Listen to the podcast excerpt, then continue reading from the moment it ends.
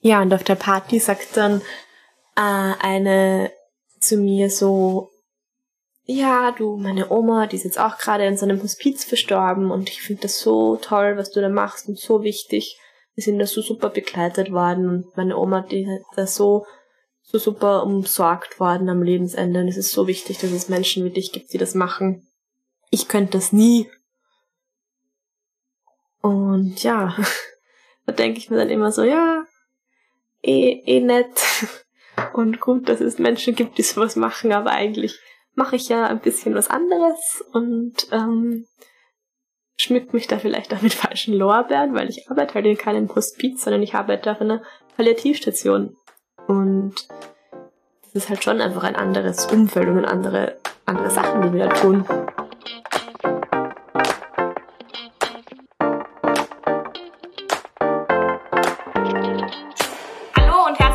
Willkommen zu Hochpalliativ, dem Podcast durch die Höhen und Tiefen der Palliativcare in Österreich. Heute werden wir äh, die Versorgungsstrukturen in Österreich besprechen und auch ein paar wichtige Begriffe, die vorab notwendig sind, klären. Hallo zur ersten echten, vollständigen Folge. Heute wird es vor allem um Palliative Care für Erwachsene gehen und ähnlich wie die wenigsten den Unterschied von Psychologe, Psychiater, Psychotherapeut nicht kennen, gibt es auch in der Palliative Care viele unterschiedliche Begriffe, die herumschwirren und von denen kaum jemand mehr weiß, was diese Begriffe eigentlich bedeuten. Auch wir sind uns nicht immer einig und möchten im Rahmen dieser Folge Aufklärung durch diesen Begriffsdschungel bieten. Ja, weil wie schon in der letzten Folge kurz erwähnt, ist es oft schwierig oder muss man sich oft erklären, was man als Palliativmedizinerin macht. Und deshalb habe ich jetzt auch für die heutige Folge ein bisschen recherchieren müssen, um einfach mal so die Grundsätze der Palliativcare zusammenzufassen. Also zum ersten ist Palliativcare eine ganzheitliche Betreuung. Also es geht um Körper, Psyche ähm, und aber auch um soziale und um spirituelle. Angelegenheiten. Genau. Bei uns stehen die Menschen im Zentrum der Betreuung. Ich sage bewusst Menschen und nicht nur Patientinnen und Patienten, weil es nicht um die Erkrankung alleine geht, sondern den Menschen, der hinter einer Erkrankung steht. Und manchmal verschwinden die Menschen tatsächlich hinter dieser Mauer, weil sie von belastenden Symptomen, geplagt sind, weil sie kaum mehr Lebensqualität empfinden und weil sie dann gelegentlich in die Situation kommen, wo sie so verzweifelt sind, dass sie das Gefühl haben, es kann ihnen überhaupt niemand mehr helfen. Da kommen dann wir als Palliativteam ins Spiel, weil wir lieben Herausforderungen und es macht uns große Freude zu sehen, wie viel Lebensqualität man den Menschen schenken kann, wenn man gezielt nach Beschwerden fragt. Und das nicht nur auf einer körperlichen Ebene, sondern eben auch auf einer sozialen Ebene, wie ist das individuelle Umfeld, wie lebt jemand, gibt es Kinder, gibt es Familie, was sagen die Freunde zur individuellen Situation und andere Dinge sind uns auch wichtig. Wie ist die Psyche eines Menschen? Wie geht man mit Herausforderungen um?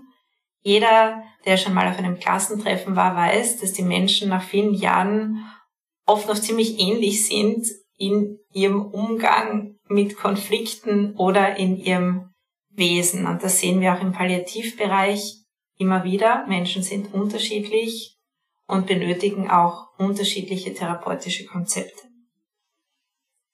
Genau, also der Mensch steht im Mittelpunkt, haben wir jetzt schon schön ähm, gehört von Eva. Dann ist auch ein weiteres Ziel die Verbesserung oder der Erhalt der Lebensqualität von den Patientinnen, aber auch von ihren An- und Zugehörigen. Und das erreicht man am besten durch möglichst frühzeitige ähm, Integration von Palliative Care ähm, ab einer Diagnosestellung von einer lebensbedrohlichen oder einer lebenslimitierenden ähm, Erkrankung. Wer ist jetzt richtig für eine palliative Betreuung? Was würdest du sagen? Das ist eine sehr schwere Frage, über die wir auch im Team immer wieder diskutieren und noch gar nicht so wirklich eine, eine die eine Antwort haben. Also es ist irgendwie sind wir uns immer alle einig, dass zum Beispiel bei onkologischen Patientinnen, wenn die ein metastasiertes Karzinom haben, dann kann man einfach mal sagen, es wäre jetzt an der Zeit, eine, eine Anbindung darf ich nicht mehr sagen, ähm, eine, eine Kontaktaufnahme mit einem Palliativteam, ähm, weil man einfach so frühzeitig äh, Symptome er erfassen und erkennen kann und darauf reagieren kann. Man kann auch dann vorausschauend schon planen, wie es werden könnte, falls sich die Situation verschlimmert oder verschlechtert. Ähm, aber wer dann so wirklich der oder die passende Patientin ist, muss man wirklich, glaube ich, oft im individuellen Fall entscheiden. Auf jeden Fall ist wichtig, dass zum Beispiel Symptome da sind, die wir verbessern oder lindern können. Ich sage immer gerne, wenn viele Sorgen bei der Türe herein wollen, ist man richtig in einer palliativen Betreuung. Das ist sehr häufig Schmerz, das ist auch sehr, sehr häufig Atemnot, manchmal ist es auch Übelkeit, Erbrechen, Schlaflosigkeit, psychische Belastung, Juckreiz, Wunden. Ich denke, es gibt sehr, sehr viele Symptome und ich denke, dass es auch wichtig ist zu betonen, zu sagen, zu jedem Zeitpunkt einer schweren Erkrankung kann eine palliative Betreuung angeboten werden, unabhängig von der Prognose. Wenn die Menschen früher damit in Berührung kommen, haben sie unserer Erfahrung nach auch weniger Angst, weil sie dann sehen, dass es nicht eine ausschließliche Sterbebegleitung und Begleitung am Lebensende ist, sondern eine begleitende Therapie im Rahmen von schweren Erkrankungen. Und jede schwere Erkrankung führt früher oder später zu Belastungen, so ehrlich muss man, denke ich, sein. Und man braucht hier die Intelligenz der Gruppe. Und die gibt es in einem Palliativteam, weil, wie du es schon gesagt hast, unterschiedlichste Berufsgruppen zusammenarbeiten.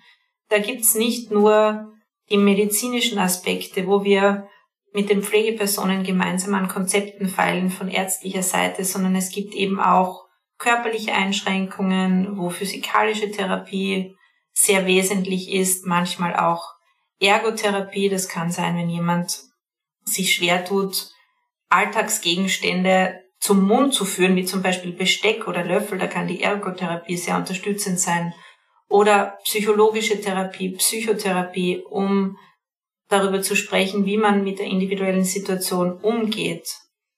Ernährungsberatung. Ernährung ist ein riesengroßes Thema, da werden wir sicher noch im Laufe der Zeit darauf zu sprechen kommen. Und die ganzen sozialarbeiterischen Fragen. Wo möchte ich hin? Wo kann ich betreut werden? Wie ist mein individuelles Umfeld? Wie sind meine finanziellen Möglichkeiten? Alles das findet auf einer Palliativstation unter einem Dach seinen Platz und das hat einen unglaublichen Wert.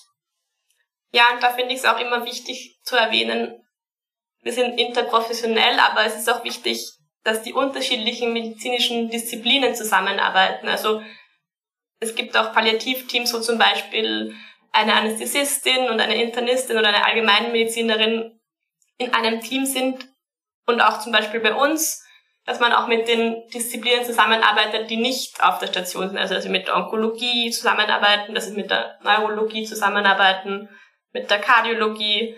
Einfach, dass man sich mit der Strahlen, Strahlentherapie mit allen, die einem so einfallen und die man gerade halt brauchen kann in der Betreuung von Patientinnen. Das ist ein sehr wesentlicher Punkt, den du ansprichst. Es gibt einen Cartoon, wo Menschen sich anstellen und sagen, wo kann ich Krebs bekommen, damit ich eine gute Palliativversorgung bekommen kann, weil die meisten Menschen in palliativer Betreuung derzeit immer noch an onkologischen Erkrankungen leiden. Ich denke, die Zukunft wird es aber sein, dass auch viele, viele andere Erkrankungen eine palliative Betreuung erforderlich machen. Das können neurologische Erkrankungen sein, altersbedingte Erkrankungen wie zum Beispiel Demenzerkrankungen, amyotrophe Lateralsklerose, neurodegenerative Erkrankungen, Nierenschwäche, Herzschwäche, chronische Lungenerkrankungen. Also es gibt kein Ausschlusskriterium für eine palliative Betreuung. Das ist, glaube ich, wesentlich zu betonen, weil wir in einer Gesellschaft leben, wo von Kindern, die momentan geboren werden, schon davon auszugehen ist, dass die über 100 Jahre alt werden können. Das bedeutet, wir werden älter, aber wir werden wahrscheinlich nicht alle gesund altern, sondern durchaus mit diversen Symptomen konfrontiert sein. Insofern denke ich, eine palliative Betreuung kann nahezu jeder Mensch irgendwann im Laufe seines Lebens brauchen, weil es eine sehr umfassende und gute Betreuung ist. Genau, dann wollte ich auch noch die wichtigsten ähm, Aspekte bei Therapieentscheidungen oder bei, bei therapeutischen Maßnahmen ähm, aus Sicht der Palliative Care kurz erwähnt haben. Also wie wir schon oft gesagt haben, ist die Symptomlinderung hat die oberste äh, Priorität, ist das oberste Ziel und man bei jeder diagnostischen ähm, Handlung wiegt man immer Nutzen und und die Belastung durch diese Handlung ab und vermeidet zum Beispiel Diagnostik ohne therapeutische Konsequenz. Also man macht nicht einfach nur ein, eine Computertomographie, um zu sehen, wo überall der Krebs sitzt, sondern einfach, man überlegt sich davor, was bringt einem das dann im Endeffekt? Was hat man von dieser, oder was hat der Patient, die Patientin von dieser Handlung? Und da ist auch ein wichtiges Wort, dieses Overtreatment, also die Übertherapie am, am Lebensende einfach zu zu reduzieren, zu vermindern. Und oft werden so die Therapieziele gemeinsam mit den oder immer eigentlich mit den Patientinnen gefunden und mit dem gesamten Team besprochen. Und dann versucht man immer im Team mit der Patientin zu diesem Ziel hinzuarbeiten. Das ist eigentlich die erste Frage, die wir stellen, wenn jemand auf der Palliativstation aufgenommen wird was ist Ihr Therapieziel? Weil es ist ganz wesentlich, ein Therapieziel zu definieren, bevor man einen Plan macht und nicht umgekehrt, weil manchmal herrscht in der Medizin so ein gewisser Aktionismus, wer A sagt, muss auch B sagen. Und das wahre Therapieziel geht ein wenig verloren. Und das Therapieziel ist gemeinsam mit den Menschen, die wir betreuen, zu definieren und nicht nur von uns von medizinischer Seite vorzugeben, was nicht bedeutet, dass wir den Menschen die medizinischen Entscheidungen abnehmen möchten, aber wir möchten sehen, was prioritär ist in einer individuellen Lebenssituation und das müssen nicht immer nur medizinische Dinge sein, sondern das sind oft sehr persönliche Dinge. Und vielleicht ist es da jetzt auch wichtig, was könnte jetzt so ein Therapieziel sein? Fällt dir da eins ein spontan? Also es könnte zum Beispiel sein, dass jemand sagt, ich weiß, dass mir nicht mehr so viel Zeit bleibt. Ich würde eigentlich gerne nach Hause entlassen werden. Parallel dazu hätte ich aber sehr, sehr gerne noch Therapie, damit meine Krebserkrankung vielleicht nicht so rasch fortschreitet. Und das ist so ein klassisches Dilemma, wo man dann sagt, okay, wenn Sie jetzt Therapie bekommen in Ihrer individuellen Situation, kann es sein, dass Sie das ans Krankenhaus bindet, weil Ihr Körper schon sehr geschwächt ist und dass eine Entlassung nach Hause nicht möglich ist. Und das sind genau die Situationen, wo wir dann miteinander sprechen müssen, was ist wirklich realistisch und was ist jetzt wichtiger und was ist sozusagen das Outcome, mit dem wir tatsächlich rechnen. Das mag jetzt auf den ersten Blick ein wenig hart klingen, wenn man sagt, schauen Sie, diese Therapie hat vielleicht die Chance, dass Ihr Leben, wenn alles gut geht, um ein, zwei Monate verlängert, aber diese Zeit könnte im Krankenhaus stattfinden, kann es sehr gut sein, dass manche Menschen sagen, wenn das so ist, dann gehe ich lieber nach Hause. Und ich denke, das sind schon Momente, in denen es ums Eingemachte geht, aber erfahrungsgemäß sind die Menschen sehr dankbar, wenn man mit ihnen so ehrlich spricht und umgeht. Ja, und da hast du jetzt auch schon einen der nächsten Punkte angesprochen, ähm, der auch zu den Grundsätzen der Palliativ- und Hospizcare international äh, zählt, nämlich, dass man die Betreuung in dem gewünschten Umfeld anstrebt. Und dafür können wir vielleicht auch gleich zum nächsten Thema übergehen, ähm, nämlich die Versorgungsstrukturen in Österreich die sind ja gar nicht so, gar nicht so einfach zu verstehen. Genau. In Österreich gibt es eine abgestufte Hospiz- und Palliativversorgung. Das bedeutet, es gibt unterschiedlichste Versorgungsmöglichkeiten, ein Dickicht an Angeboten, das man erstmals durchschauen muss. Wir werden in unseren Show Notes auch die entsprechenden Links vermerken, wo man alle Adressen in den unterschiedlichsten Bundesländern finden kann. Es gibt einerseits Krankenhäuser mit Palliativstationen und Palliativkonsiliardiensten. Palliativstationen sind meist kleine Stationen. Sie haben acht bis 14 Betten. Das ist auch wichtig, weil die Menschen, die dort betreut werden, sehr komplexe Situationen haben. Es wäre nicht passend, wenn diese Stationen sehr groß werden. Aber es bräuchte sicherlich mehrere solche Stationen. Dann gibt es Palliativkonsiliardienste an einigen Krankenhäusern, wo ein Palliativteam, das ist meist eine Pflegeperson, gemeinsam mit jemandem von ärztlicher Seite zu den Patientinnen und Patienten hingeht auf unterschiedlichste Stationen, wo diese aufgenommen sind und schaut, was man machen kann, was man vielleicht verbessern kann. Es ist eine beratende Funktion. Dann gibt es Palliativambulanzen, zumeist in Krankenhäusern, wo Menschen, die keine Spitalsversorgung brauchen, ambulant kommen, zum Beispiel zur Einstellung einer Schmerztherapie oder zur Einstellung von belastender Atemnot oder Übelkeit und dann wieder nach Hause gehen. Dann gibt es Hospize. Was ist der Unterschied, Lea, zwischen einem Hospiz und einer Palliativstation? Das ist eine Frage, die man sehr oft gestellt bekommt. Ja, also ein Hospiz ist eigentlich ähnlich wie ein Pflegeheim. Es ist, eine Form der, der Langzeitbetreuung, aber für, für Patientinnen am Lebensende, die keine kurative Therapie mehr erhalten. Also es ist Palliativstation ist primär da akute Situationen, also wie jede Station im Krankenhaus einfach für akute Symptome zum Beispiel, diese zu lindern und eine Hospizeinrichtung ist eher für eine für die Betreuung am Lebensende.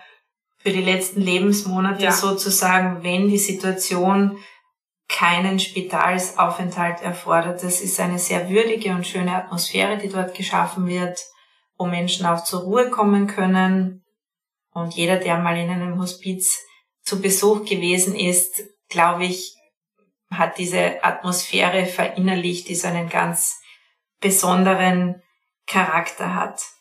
Was wir noch erwähnen sollten, sind mobile Palliativteams. Kannst du vielleicht ein bisschen was über mobile Palliativteams erzählen? Genau, so also die, die Palliativstationen und die Hospize gehören ja zur tertiären, also zur spezialisierten Palliativversorgung, quasi die, die Spitze des Eisbergs. Und die mobilen Palliativteams wären dann die sekundäre Palliativversorgung. Und das ist meistens eine, eine Pflegekraft und eine Ärztin. Oft sind auch Sozialarbeiterinnen oder ja, Physiotherapeutinnen, Psychotherapeutinnen im Team dabei. Je nach Anbieter, sage ich jetzt mal, ähm, sind die rund um die Uhr erreichbar. Ähm, und kommen regelmäßig zu Visiten, je nachdem, wie man sich das ausmacht, kommen die nach Hause, machen zum ersten, also beim, beim Erstbesuch machen sie sich mal ein Bild von der Situation, lernen die Menschen und ihre Umgebung kennen und dann macht man sich aus, wie oft, wie oft dies, diese Teams quasi zu Besuch kommen.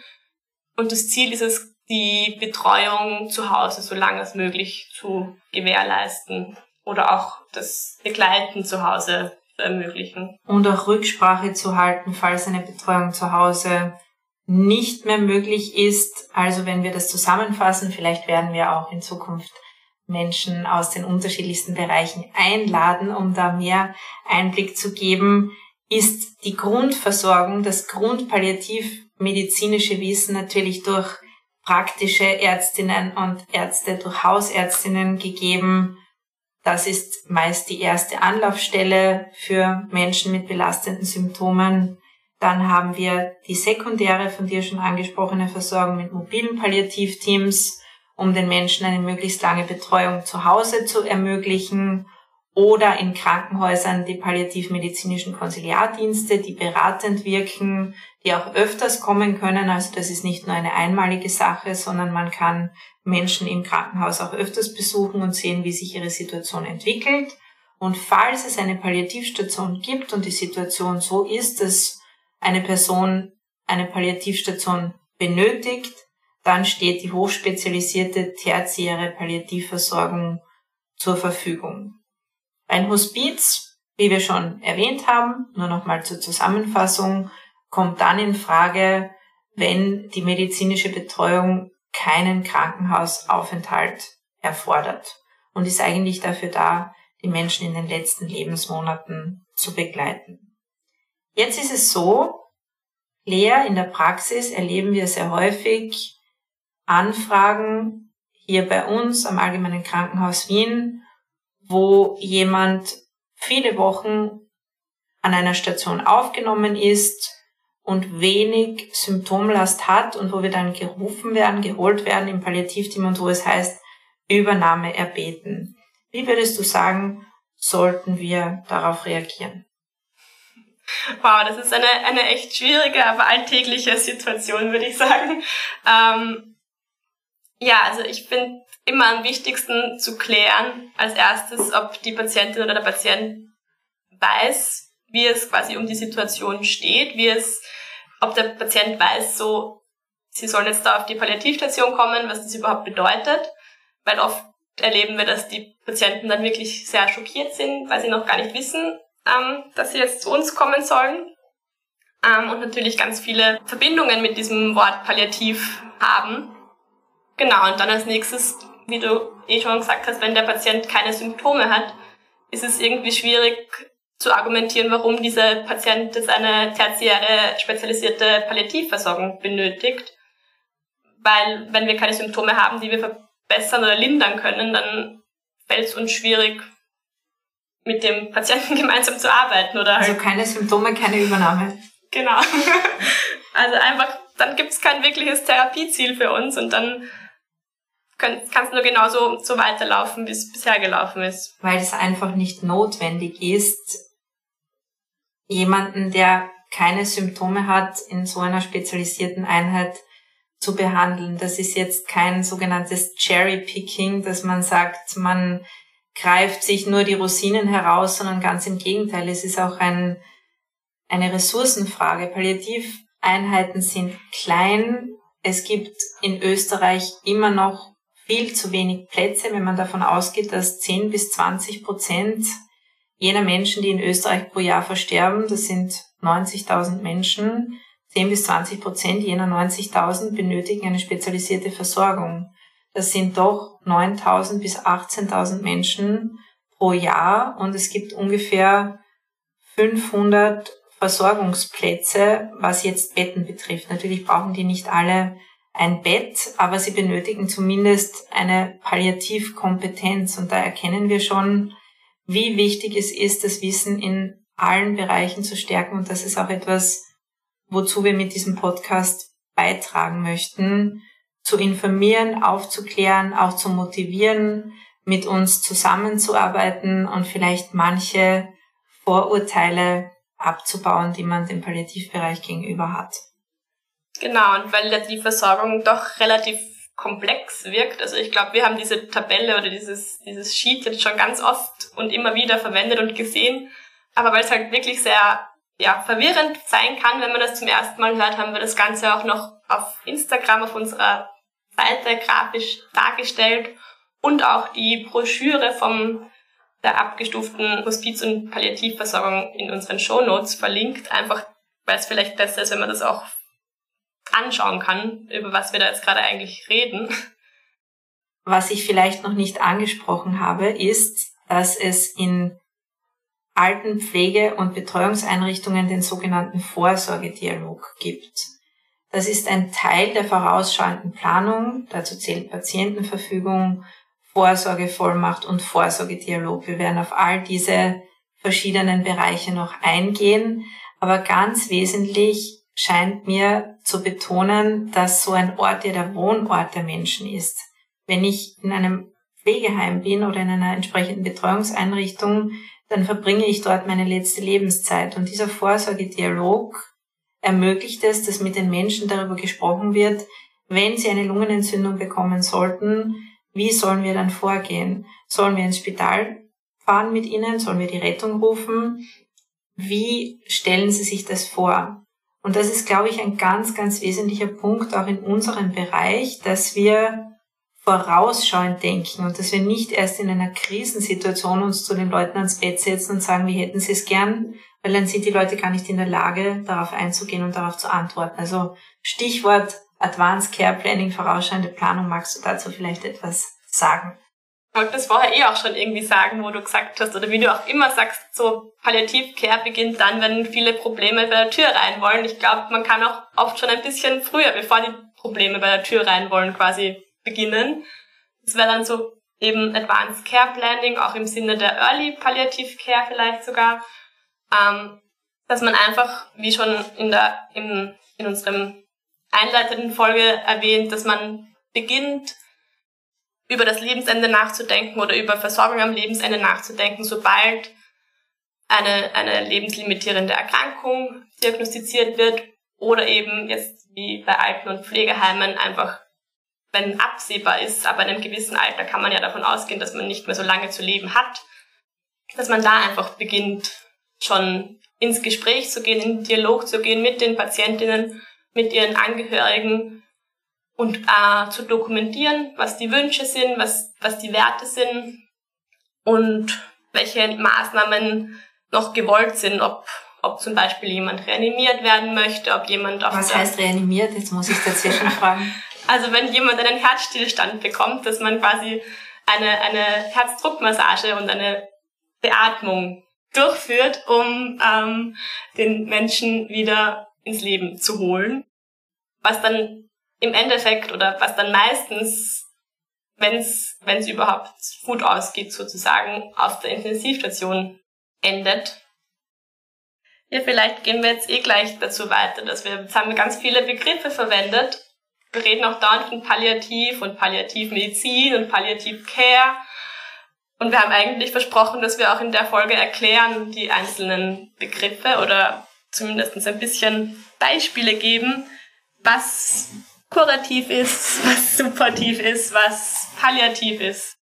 Vielleicht können wir mit der Definition beginnen der Weltgesundheitsorganisation von Palliative Care. Also man erkennt schon, Palliative Care ist natürlich mehr als nur Medizin. Es bedeutet letzten Endes, dass man sich umfassend kümmert und die Definition der Weltgesundheitsorganisation für Palliative Care lautet wie folgt. Palliative Care ist ein Ansatz zur Verbesserung der Lebensqualität von Patientinnen und Patienten und deren Familien, die mit Problemen konfrontiert sind, die mit einer lebensbedrohlichen Erkrankung einhergehen durch Vorbeugen und Lindern von Leiden, durch frühzeitiges Erkennen und tadelige Einschätzung und Behandlung von Schmerzen sowie anderen belastenden Beschwerden körperlicher, psychosozialer und spiritueller Art. Also da steckt sehr viel drinnen. Na bumm, ja. Also ich finde ja auch immer schon lebensbedrohlich schwierig. Oder das woher, Leben ist lebensbedrohlich. Woher weiß ich jetzt, dass eine Erkrankung lebensbedrohlich ist? Ich glaube auch, dass man mit all diesen Definitionen insofern vorsichtig sein muss, als dass die Gesellschaft ja ganz anders damit umgeht. Obwohl wir wissen, dass viele Krebserkrankungen eine Lebenserwartung von vielen Jahren, wenn nicht sogar Jahrzehnten haben können, ist Krebs im Mindset assoziiert mit ich muss sterben. Während Herzschwäche, was ja auch eine sehr belastende Erkrankung mit eingeschränkter Lebenserwartung sein kann, wahrscheinlich nicht diese Assoziationen oder inneren Bilder hervorruft. Insofern denke ich, muss man wirklich back to basics und den Menschen erklären, es geht um Lebensqualität, es geht um sie, was ist ihnen wichtig, wo können wir ansetzen, was können wir verbessern, wer sind ihre Familie, wer sind ihre Freunde, brauchen die Unterstützung, brauchen sie Unterstützung, sollen wir über ihre Prognose sprechen, möchten sie ein Vorsorgedokument errichten, wie eine Patientenverfügung oder eine Vorsorgevollmacht und wer sind sie eigentlich? Also nicht sozusagen nur, wie geht's ihnen, who are you, sondern how are you, wer sind sie und was können wir für sie tun? Und das ist dieser Pallium, dieser Mantel, der die Leute umhüllen und schützen soll. Die meisten möchten sich diesen Mantel aber nicht anziehen, habe ich so den Eindruck. Wie ist da dein Eindruck? Ja, das ist eben, wie wir auch schon immer wieder besprochen haben, dieses, dieses Bild mit dem Händchen halten und nichts tun. Also, wo, wo ist da die Professionalität? Das kann ja quasi eh jeder. Wir machen alle so ein bisschen supportive Therapie. Das ist ein bisschen, bisschen schwierig oft, dass man das, dass man da dann sagt, Palliativmedizin oder Palliativcare ist, ist mehr als nur Händchen halten. Und Sonnenblumen und Palliativkitsch. Also es ist eine aktive Therapie, wo man wirklich aktiv dafür sorgt, dass es den Menschen besser geht. Dazu zählt zum Beispiel auch physikalische Therapie. Man darf nicht unterschätzen, dass im Rahmen einer Krebserkrankung dieser Muskelschwund und diese Muskelschwäche tatsächlich die Prognose schlecht beeinflussen kann. Wenn man an Muskeln abbaut, dann wird man infektionsanfälliger, dann braucht man häufigere Krankenhausaufenthalte. Die Krankenhausaufenthalte tragen auch nicht gerade dazu bei, dass die Muskulatur besser wird.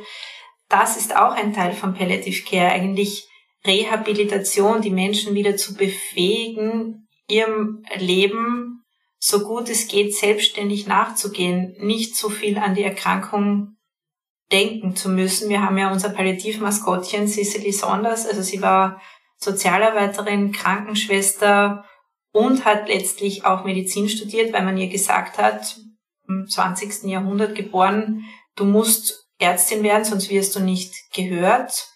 Sie hat es so definiert, to give space, Raum geben, dass etwas anderes Platz hat außerhalb der Erkrankung. So hat sie Palliative Care definiert und ich finde, das ist eine wunderschöne Definition, weil wenn man den Menschen diesen Raum gibt und der sich wieder mit Leben füllen kann, dann sind die Menschen meist sehr dankbar und wissen das mehr als zu schätzen und auch die medizinischen Teams anderer Fachrichtungen sehen dann, dass es eigentlich wirklich gut funktioniert. Genau, also Cicely Saunders war nicht nur das Maskottchen, sondern auch die Begründerin eigentlich. Pionierin. Die Pionierin der modernen Palliative Care.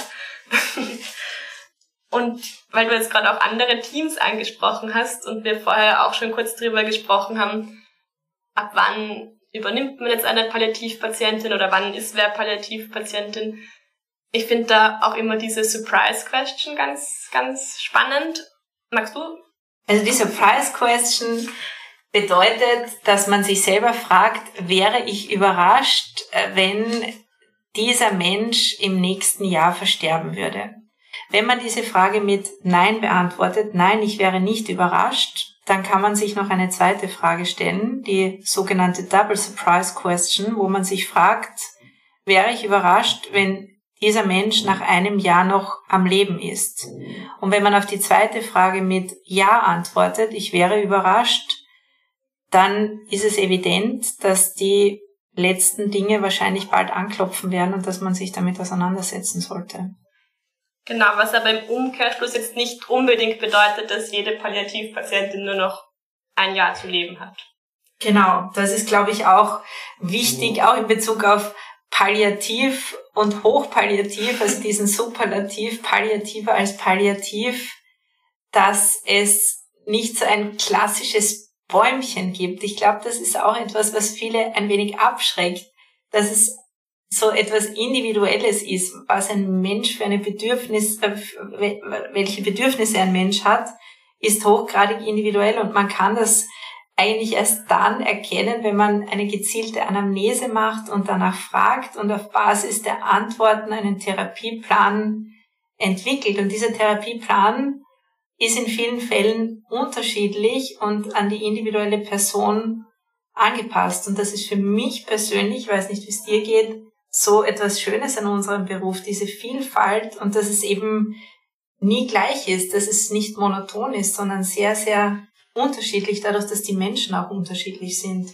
Genau, also dass wirklich immer jede einzelne Person, die wir betreuen, eigentlich auch den Umfang oder das Ausmaß der Betreuung definiert und auch die, die Ziele definiert oder bestimmt, sozusagen. Das, was wir vorher angesprochen haben mit dem, mit dem einen Jahr, finde ich, passt dann fast schon eher dieses, dieser Terminus End of Life Care. Das hört man auch irgendwie oft, obwohl da auch je nach Literatur, je nach Quelle die Angaben ganz unterschiedlich sind. Von dem letzten Lebensjahr bis zu den letzten Lebenstagen, Monaten. Genau.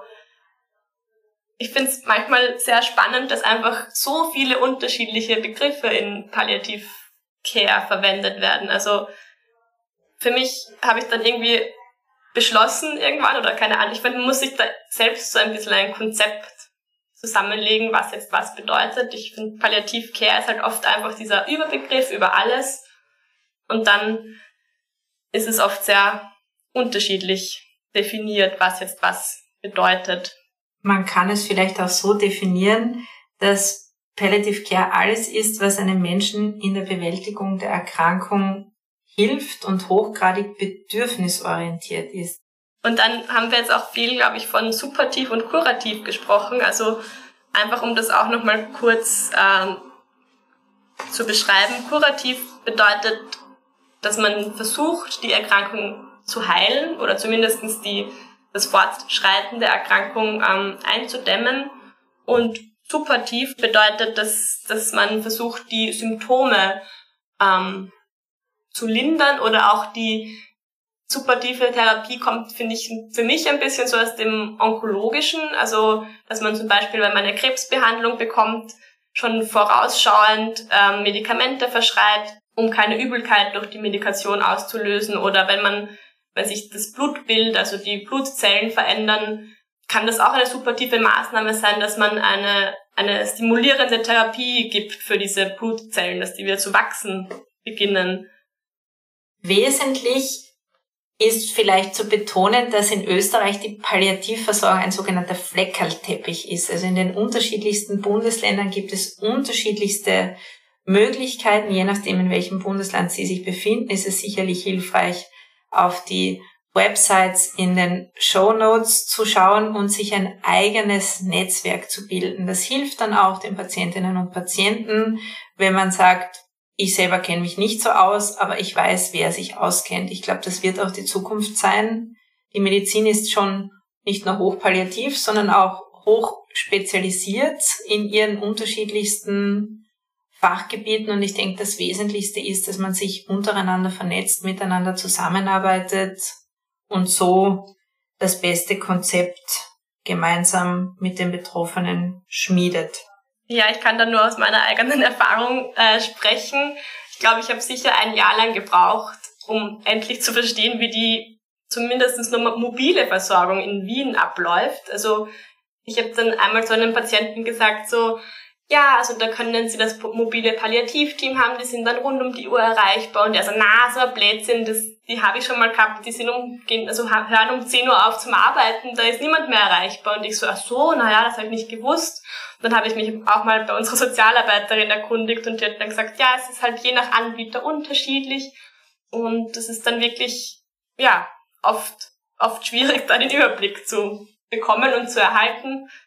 Aber es gibt da wirklich auch gute Websites mittlerweile schon und eigentlich bisher war es meine Erfahrung auch so, dass je nachdem, jede Region, die man gegoogelt hat und dann mobiles Palliativteam zum Beispiel oder Palliativversorgung, findet man dann eigentlich im Internet auch immer gute Links und Informationen, wo man sich dran wenden kann, an wen man sich wenden kann. Im Zweifelsfall Rücksprache halten ist sicher gut. Üblicherweise ist es bei mobilen Palliativteams so, dass es eine 24-Stunden-Rufbereitschaft gibt. Es ist aber sicherlich nicht immer gleich, wo meist eine Pflegeperson ein Telefon hat, wo man anrufen kann, wenn eine Notsituation besteht. Und dann gibt es auch von ärztlicher Seite meist jemanden im Hintergrund, wo auch Rücksprache gehalten werden kann. Aber im Zweifelsfall macht es sicherlich Sinn, da nochmal genau nachzufragen und ich stimme dir da vollkommen zu. Es ist segensreich, dass es Sozialarbeiterinnen und Sozialarbeiter gibt, weil es ist ein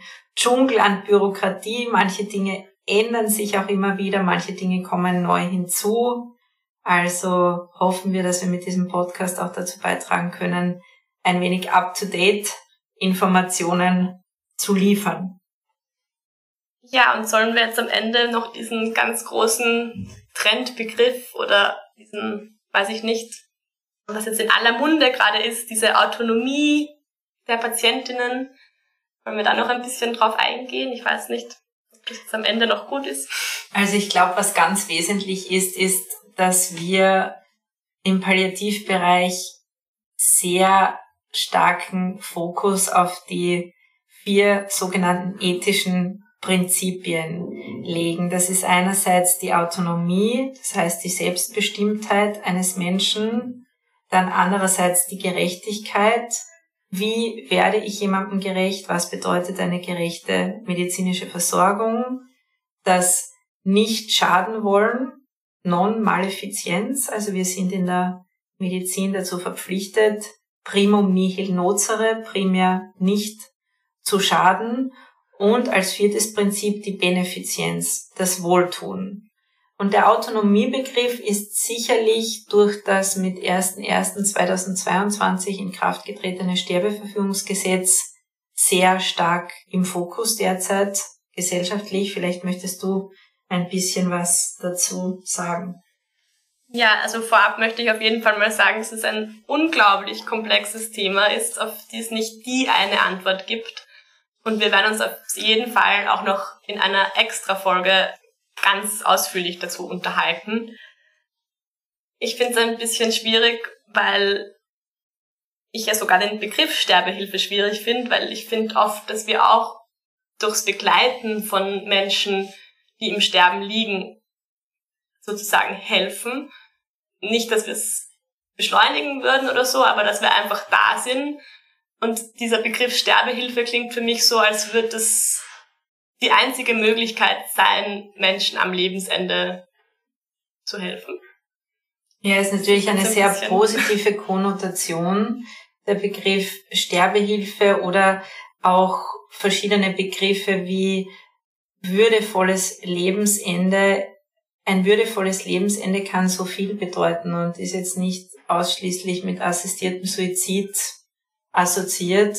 Ich denke, was ganz wesentlich ist, ist, dass da viele verschiedene Sprachen gesprochen werden, was das Thema betrifft, dass es auch eine gewisse Aufmerksamkeit erregt. Was mich ein bisschen traurig macht, ist, Palliative Care ist auch Pionierarbeit, ist in den 70er Jahren in England entstanden durch unsere Palliativpionierin Cicely Saunders, ist jetzt noch nicht ewig her und wir schaffen es nicht so gut, uns über Sterben und Tod zu unterhalten, wenn wir über Palliativcare oder den Palliativbereich sprechen, als wenn wir über assistierten Suizid sprechen. Das stimmt mich ein bisschen traurig, weil, wie man auch an den aktuellen Zahlen sieht, in Österreich, seit das Gesetz in Kraft getreten ist, gibt es man kennt die genauen Zahlen noch nicht, aber unter 100 Menschen, die es in Anspruch genommen haben. Das heißt, die meisten Menschen, wie wir vorhin gehört haben, 90.000 sind es pro Jahr, sterben nicht durch assistierten Suizid und dennoch saugt es sehr viel Aufmerksamkeit auf. Und ich denke,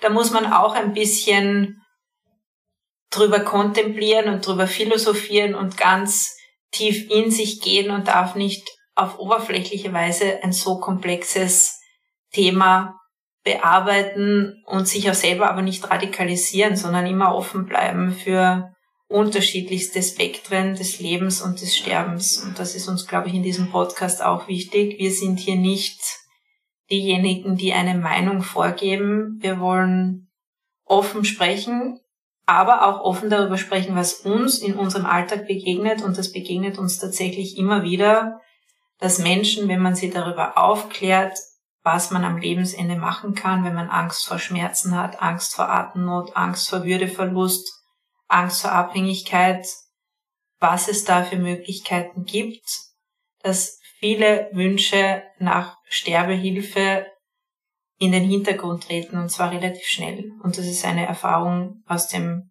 täglichen Alltag, aus meiner Sicht.